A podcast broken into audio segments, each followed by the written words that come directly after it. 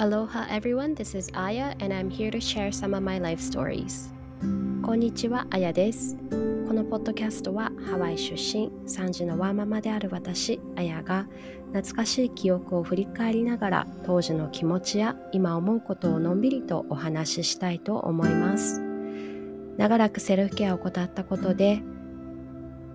物事を言語化することが苦手になってしまった自分への挑戦でもあります。もし同じような状況にいらっしゃる方がいれば大丈夫。あなたは決して一人ではないということを感じていただければ嬉しいです。さて、今日はハワイの高校生の頃の記憶をたどたどりたいと思います。えー、朝、毎朝ですね、0時間目という学校の本来の開校時間よりも早い時間に始まる授業を7年生から12年生まで取っていました。えー授業の開始時刻は、えーなんと6時50分。授業の内容は、えーバンドと呼ばれる吹奏楽の授業で、え私はトランペットを吹いていました。今思うと朝っぱらからよくトランペットなんて吹いていたなって感心するんですが、まあ、おかげさまで肺活量には未だに自信があります。この授業に間に合うように何時にじゃあ家を出ていたかというと、えー毎朝6時半前には家を出ておりました。で母が毎日車で送ってくれていたんですね。で住んでいたコンドミニアムからダウンタウンにある学校までは車で、約15分間ぐらいだったんですけども、朝ごはんのおにぎりとかパンを食べながら、えー時には眠たすぎて半分眠りながら行っていた記憶があります。えーそんな学校ですがだいたい毎日3時過ぎには終わっていたかと思います。部活のない時期は、えー、だいたい3時半頃とかには、えー母が車で迎えに来てくれて、えー塾のある日は塾に向かったり何も予定のない日はそのまま母と一緒に大英当時は、えー、と大英があったんですね。大英だったり現地の、えーローカルのスーパーマーケットフードランドとかセーフウェイとかに買い出しに行ったりあとは以前も少しお話をしたことがあるんですが、えー日本の、えーテレビ番組が録画されたビデオを貸し出している、えージャパンビデオというお店に足を運んだり、えーそんなことをしてから帰宅していました。まあ、夕飯までの時間宿題をしたりあとはですねコンドミニアムにプールが大体ハワイはどこでもあるんですけれども、まあ、プールに入ったりあとはちょっとこう体を動かさなきゃっていう時は、えー近所をランニングすることもありました、まあ部活がある時期はまたちょっと違って放課後部活をしてから帰宅をする形になったので少し遅めの帰宅でで、まあ、そのまま夕飯を食べて宿題をしたりしていたんですけれども、まあ、その寝るまでの時間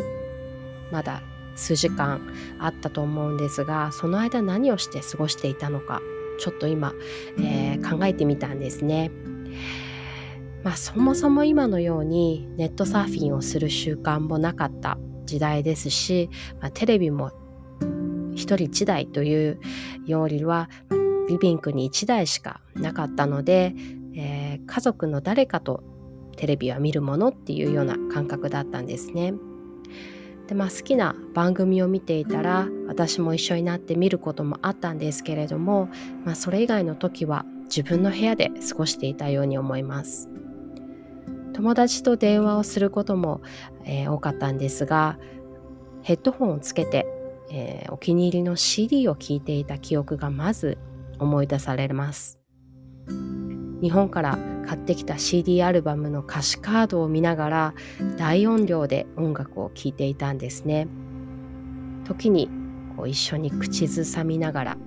えー歌詞カードがすり減るまで何度も何度も聞いて歌詞の意味を考えたり、えー言葉にできない当時のこう気持ちをまるで歌が代弁してくれているかのような気持ちになったりして、まあ感動して泣いてしまったり思春期は誰もが通る道だと思うんですが、まあ、友達とバカ話をして、えー、説明しがたい心のモヤモヤをその一瞬忘れることも必要な行為だったと思うんですけれども、まあ、根本的な部分で解決されるものではなくていつもモヤモヤしていたのを覚えているんです。でも当時の私はまあ、残念ながらこう自分の心の内を友人と話すタイプではなかったので、まあ、一番近い、えー、存在の母にもこんな話は一切してこなかったので自分で消化するしかなかったんですね。まあそんな私が今思うとこの歌詞をなぞりながら音楽に没頭するこの行為こそでこのモヤモヤの消化を、えー、していたんだと思うんです。自分の気持ちが一体何なのか自分ではない誰かの言葉を借りて知ることで、まあ、こう初めてうん消化できたじゃないかなって今になって思うんですね。そんな私が当時好きだったアーティストなんですが、えー、ゆずでした。初期のゆずのアルバムは本当にいずれもよく聴いていたんですけれども、え、その中でも「え、ゆずマン」というアルバム本当によく聴きました、えー、ファンクラブにこそ入っていなかったんですが、まあ、ひょんなことから知り合った日本在住のゆずファンのお姉さんと文通をしていて日本からその方がゆずの、えー、当時やっていた「オールナイトニッポン」の録音をカセットに入れて送ってくれたり雑誌の切り抜きとかあとファンの中ではもうあのみんなが持っていたゆず T と呼ばれるあのゆずの T シャツですね送ってくれたりとっても親切にしていただいていたあの思い出があります。日本の人はなんて優しいんだろうって感激したのも覚えています。曲を聴く以外にもあの歌詞を日記に書き写して、えー、心に刻む作業をしていたのも覚えています。まあ、このモヤモヤを消化してこれからどうしたらいいのか悩みがたくさんあったんですが、まあ、その、えー、悩みを解決するヒントが見つかると思ってたんですね。えー、ゆずの曲の中に「えー、風任せ」という曲があるんですがその歌詞の中に、えー、誰もいない夕暮れの街路樹で涙が出そうだから上を見上げてた。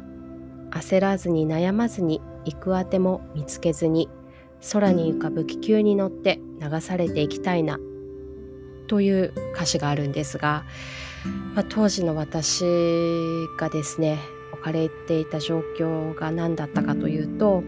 アメリカの大学に進学すべきか日本に帰国すべきか。自分のアイデンティティ私は一体誰なのか。日本で生まれてハワイで育って日本語も英語も、ま中途半端でどこで暮らすのが一番いいんだろう。そんな進路について悩んでいた頃だったんですね。でそんな時によく聴いていたのがこの曲でした、まあ、そのどこに住むべきかっていうその決断が、まあ、大学学業だけでなくてその後の自分のキャリアだったり生き方にも大きく影響していく大きな決断だっていうことも分かっていたのでプレッシャーがすごくて、まあ、余計にどうしていいのか分からなくなっていたんですね。でも訳が分からなくなって何かもうこう抗えない力に身を任せてしまいたいって思っていたそんな時だったのでこの曲の歌詞が心の声とシンクロして何度も聞いたものです、まあ、ついにはこのゆずの北川さん、えー、岩田さんの息継ぎの音がこうよく耳を凝らすと聞こえてくるんですけれどもその息継ぎを聞いては同じように悩みを抱えているこの人たちも実在している本当に実在している人たちなんだって勇気をもらったのも覚えていますこのゆずの2人もまさかインターネットもままならない時代に、えー、太平洋を越えた遠いハワイからこうも熱心に息継が息つ息継えー、息つ息のこうあの息継ぎまで聞かれていたとは思わないと思います。まあ、同じように Mr.Children の、えー「終わりなき旅」という曲も、えー、勇気をもらった曲で人生の岐路に立たされるたびにこの20年間ずっと聴き続けてきました、えー、歌詞の中で難しく考え出すと結局全てが嫌になってそっとそっと逃げ出したくなるけど高ければ高い壁の方が登った時気持ちいいもんな。まだ限界だなんて認めちゃいないさというところがあるんですけれども、まあ、何度も大音量で聞きながら声を出して一緒に歌ったり紙に書き出したりしながら自分の気持ちを理解して消化してきたのだと思います。まあ、これらは、えー、my, my go-to song って英語で言うんですけど、まあ、つまりいつもこう頼りになる曲でこれからも私の中ではとても大切な曲として聴き続けるのだと思いますさて今日の言葉です For every situation there is a suitable line from a song For every situation there is a suitable line from a song どんなシチュエーションにもどこかの曲から最適な歌詞が見つかる For every situation, there is a suitable line from a song.